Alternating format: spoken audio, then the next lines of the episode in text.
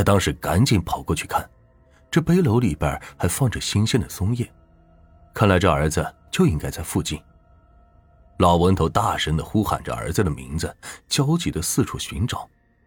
这个时候，林子里传来了儿子的回应：“爹，我在这儿呢。”老文头听到了儿子的回应，喜出望外，想赶紧循着儿子的声音传来的方向去找。但是这时他发现了问题，这声音好像不止从一个方向传来的。他当时又试着叫了一声儿子的名字，这次的回答很是迅速。他当时听清了。回应的声音四面八方都有，而且还不止一声。老文头这下是慌了神，早就听说过这里有怪事发生，谁知道偏偏让他给碰上了。他倒是不害怕什么神神鬼鬼的，这一把年纪了，没了也就没了。可怜他的儿子，这命不好，没过过好日子，要是就被这么害了，那冤呐！老文头不由得又喊了一声，这声音依旧是从四面传来，有前有后，但他可以确定的是，都是儿子的声音。他边走边喊，那声音也就一直在应着。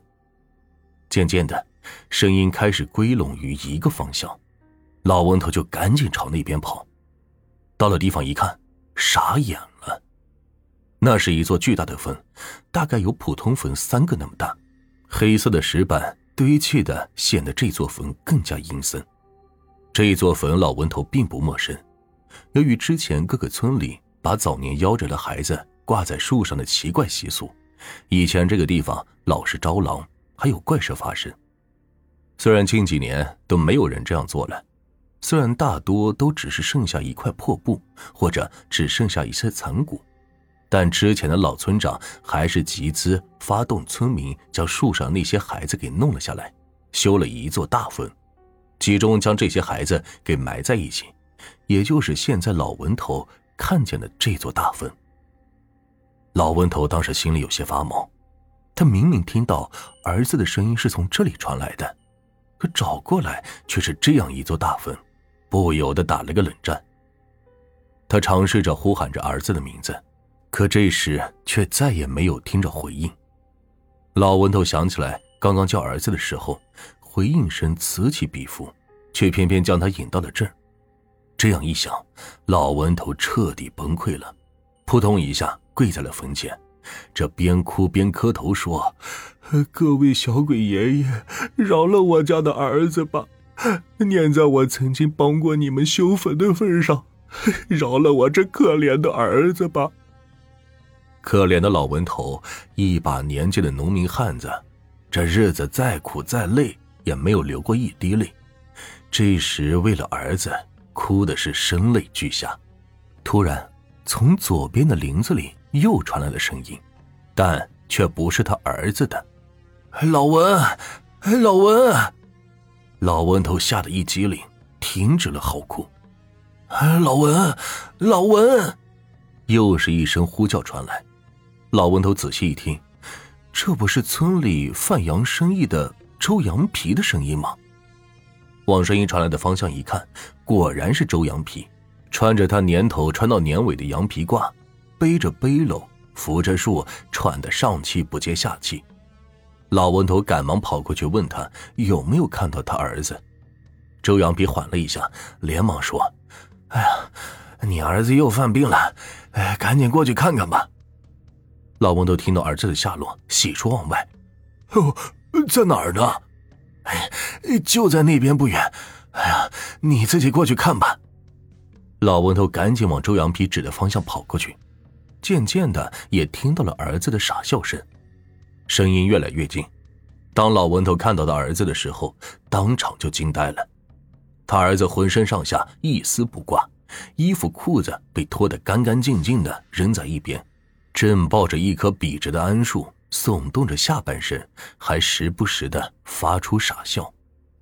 老文头是又急又气，连忙大呼儿子的名字，可他的憨憨儿子却好像是聋了一般，充耳不闻，继续对那棵树进行龌龊之事。老文头是又羞又气，冲过去对着儿子屁股就是一脚，但他气归气，这又怕一脚伤到了儿子的命根，所以也没太用力。但是他儿子挨了那一脚之后，立马整个人就僵住了，愣了几秒，就直挺挺的倒在了地上，开始口吐白沫。老王头立马就慌了，赶紧甩下背篓，招呼周羊皮将他儿子背上背来，急匆匆的往医院跑，也就有了我之前说到的那一幕。老文头的儿子送到医院后，不久就醒过来了。经过检查，除了有点挫伤之外，身体并无大碍。但老文头就大病一场，住了一周才出院。也难怪，一个年近六十的老头背个成年人跑了这么远，还一口气都没歇，不知道是何种力量在支撑着他的身体。后来这件事就成了那几天村里茶余饭后的谈资。有人说，这老文头儿子是让树妖给勾了，还说那树上原来吊死过一个还没有破身的小姑娘。也有人说，那些孩子叫老文头，是为了指引他去救他儿子，报答他帮忙修坟的恩情。